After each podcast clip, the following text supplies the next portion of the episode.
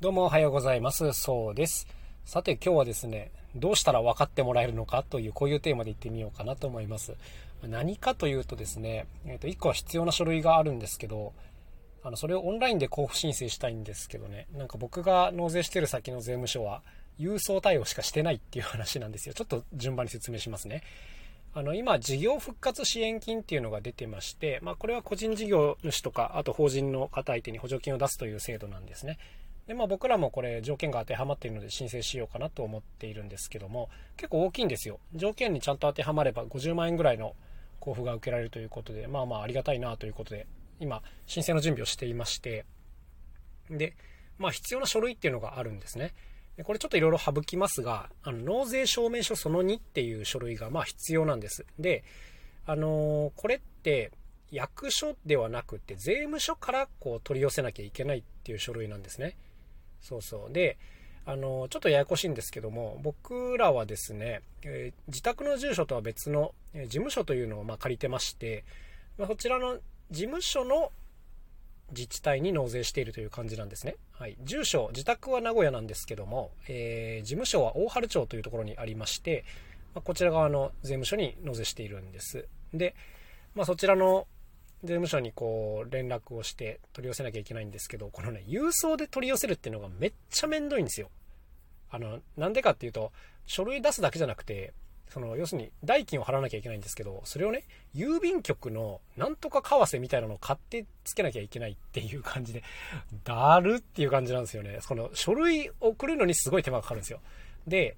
あの、嫌だなと思いながらやってるんですけど、こう一応調べるとですね、今オンラインでの交付申請っていうのもできるんですね。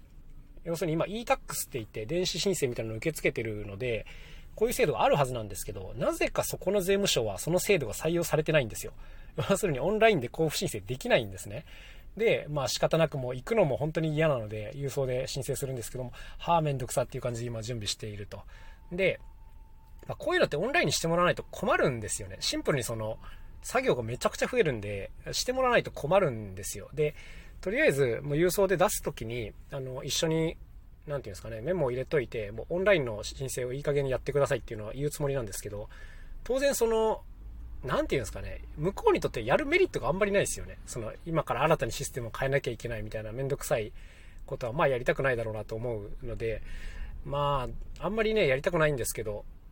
あの、もう、いい加減このまま古いシステムが使われるんだったら納税先変えますっていう通達も一緒に出そうかなと思っていて、まあ、正直ね、僕個人のこの納税先の変更なんかあんまり大した影響はないと思うんですけども、まあ、それにしてもですね、こ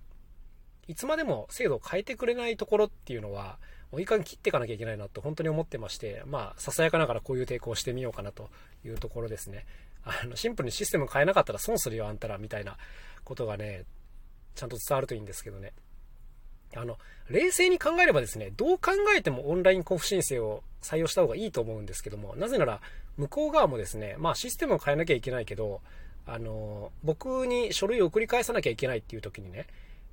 今の制度だと多分ね、人が打ち込んでるんですよ。送られてきた書類を見て、誰か人がこうパソコンに打ち込んで、それでこうデータを探して、